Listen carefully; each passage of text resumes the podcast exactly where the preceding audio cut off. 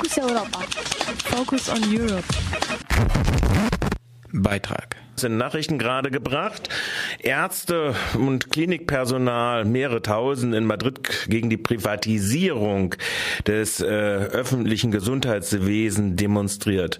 Weitgehend unbeachtet von der öffentlichen Kontroverse, sagt zumindest oder behauptet zumindest das Wall Street Journal, ist ein anderer Vorgang in der Sozialversicherung, nämlich die Plünderung der Rentenkassen durch die Regierung Rajoy. Am Telefon begrüße ich jetzt jetzt Ralf Streck. Guten Tag, Ralf. Ja, hallo. Die äh, äh, Rentenkassen äh, oder präziser das Vermögen, äh, das überschießende Vermögen, also das ist so wie in der deutschen Rentenkasse auch, da werden also Rücklagen gebildet in Zeiten, wo es äh, sehr plenty läuft in den Einnahmen, wird von der Regierung äh, Rajoy offenkundig zweckentfremdet, um wertlose Staatsanleihen auszutauschen, obwohl die Bedingungen ganz anders sind. Ist dieser Eindruck richtig, dass das weitgehend unter, ohne öffentliche Aufmerksamkeit erfolgt? Ja, in Spanien zumindest mal wird es kaum, ähm, kaum diskutiert. Äh, das ist aber auch so wahrscheinlich, äh, dass man das so mittlerweile, äh, naja, so als gegeben ansieht, dass ein Land, das quasi so die Auflagen äh, der Troika erfüllen muss, wobei Spanien das dann noch nicht so ganz offiziell macht, aber die machen das ja schon vorbeugend, ähm, dass äh, so ein normale, normales Vorgehen ist. Diese Renten, äh, also es waren ja ursprünglich, glaube ich, war so ein äh, äh das Portfolio dieses Überschusses lag bei 65 Milliarden äh, ungefähr. Schon im September und im November wurden mal so drei, vier Milliarden für aus dem Reservefonds abgezapft. Früher war der die Quote, glaube ich, bei 55 Prozent von Staatsanleihen. Jetzt ist sie bei 90. So Finanzanalysten sagen jetzt einfach, das ist schon relativ gefährlich, weil die Einnahmen oder die absehbaren Einnahmen im nächsten Jahr äh, oder im jetzt laufenden Jahr, wir sind ja schon in 2013, äh, eher noch weiter rückläufig sein werden, weil ja die Beschäftigung auch gleichzeitig rückläufig ist. Ja, das ist auch der, der, der typische Vorgang, dass man zwar ähm, sagt, in den äh, sogenannten fetten Jahren, dass man äh, da einen, ähm, einen, Überschuss angehäuft hat und Spanien hat da eben mit, mit, äh, mit einigen Milliarden an Überschuss äh, gehabt. Allerdings hat sich durch diese extreme Arbeitslosigkeit, ich meine, ähm, Eurostat hat, hat, ja gerade heute die neuen Zahlen vorgelegt. Äh, Spanien hat jetzt eine Arbeitslosigkeit offiziell von 26,6 Prozent.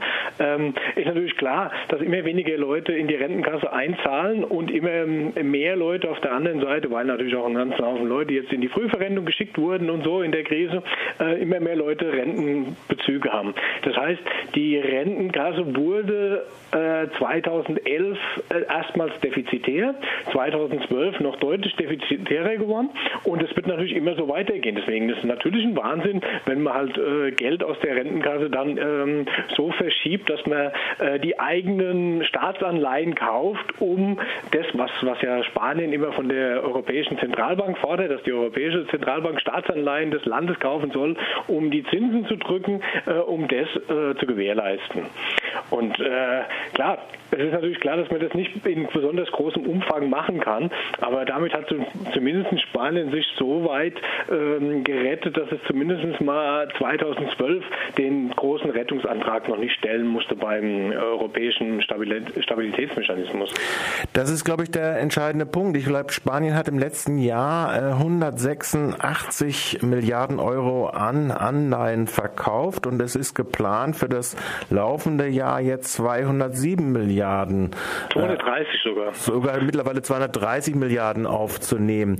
Da wird man sich da wird es ja wohl gar nicht drum herumkommen, wenn jetzt praktisch alle Reserven geplündert sind, die Rentenkasse haben wir und selbst die Verkäufe, die da jetzt anstehen, also das Gesundheitswesen zu privatisieren etc., was wir gerade als Nachricht hatten, äh, wird ja wohl gar nicht drum herumkommen, dass Spanien jetzt doch in diesem Jahr nachfragen wird äh, beim, äh, bei der EZB bzw. dem Europäischen Rettungsfonds. Ähm, eigentlich, das haben wir ja schon mehrfach besprochen, eigentlich bleibt denen kein, kein anderer Weg. Und es ist auch, ähm, normalerweise könnte man ja sagen, das ist natürlich nicht gut, wenn ein Land ähm, sich unter die Souveränität, also die Souveränität aufgibt und sich quasi unter die, das Diktat der, der Troika begibt. In, Im spanischen Fall hätte das aber den großen Vorteil, dass man, die Zinsen sind zwar ein bisschen gesunken, aber sind immer noch mit äh, über 5 Prozent äh, viel zu hoch. Die kann das, Span äh, das, das Land nicht ähm, bezahlen langfristig, weil die, die Schulden steigen ja weiter deutlich an, ja. Äh, während die Einnahmen sinken. Also ich meine, man muss sich das ja überlegen.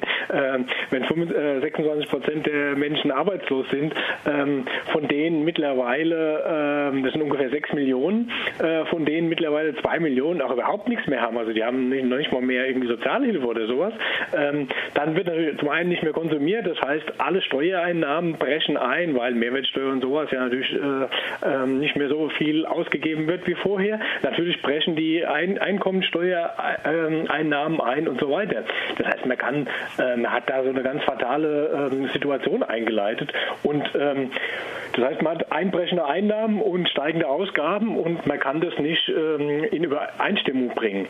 Wenn jetzt Spanien diesen Rettungsantrag längst gestellt hätte, dann hätte es ja aus dem ESM äh, deutlich billiger Geld gekriegt und könnte mit diesem Geld zum Beispiel, ähm, das ja frei wird dann, äh, was nicht in, in Zinszahlungen geht, also das muss man, muss man wissen, dass die Zinszahlungen schon im Haushalt 2012 der, größte, der zweitgrößte Posten waren und der hat sich nochmal deutlich äh, erhöht für 2013. Wenn man diesen Faktor deutlich verringern würde, hätte man Geld frei, um zum Beispiel zu investieren in, sage ich mal, erneuerbare Energie, Energien oder so, ähm, um Arbeitsplätze zu schaffen, um wieder ein paar Leute aus der Arbeitslosigkeit rauszukriegen, damit man wieder äh, Steuereinnahmen hat und ähm, natürlich auch der Konsum vielleicht ein bisschen stärker wird.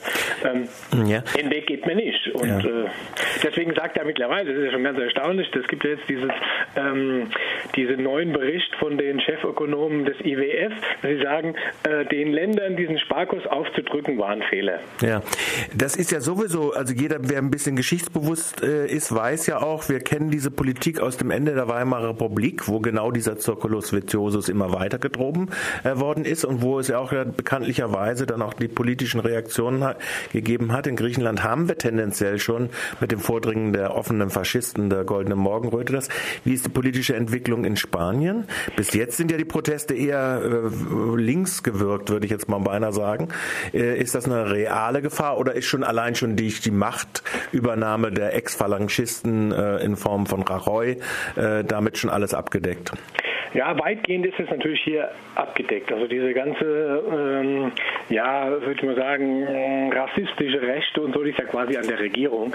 Ähm, die werden sich natürlich deswegen ein bisschen oder deutlich moderater als jetzt zum Beispiel diese Rechtsradikalen ähm, in, in, in, Griechenland. Aber äh, das ist natürlich nicht auszuschließen, dass irgendwann auch anhand dieses Kurses, den jetzt gerade diese, diese Postfaschisten da fahren, dass rechts von denen dann äh, ähm, Parteien äh, stärker waren. Es gibt ja noch diese Real, diese Phalangisten, die sind ja alle nicht verboten worden nach der Diktatur, ähm, dass die dann stärker waren mit so einem, mit so einem deutlich äh, zugespitzteren Diskurs und dass die, die Volkspartei da in die Richtung natürlich dann auch Stimmen verliert oder dass sie auch da so eine gewisse Basis radikalisiert, von wegen, ähm, die Ausländer nehmen uns hier die Stellen weg und so. Hm. Das kann schon passieren, ist aber bis jetzt noch nicht zu beobachten. Ist noch nicht zu beobachten.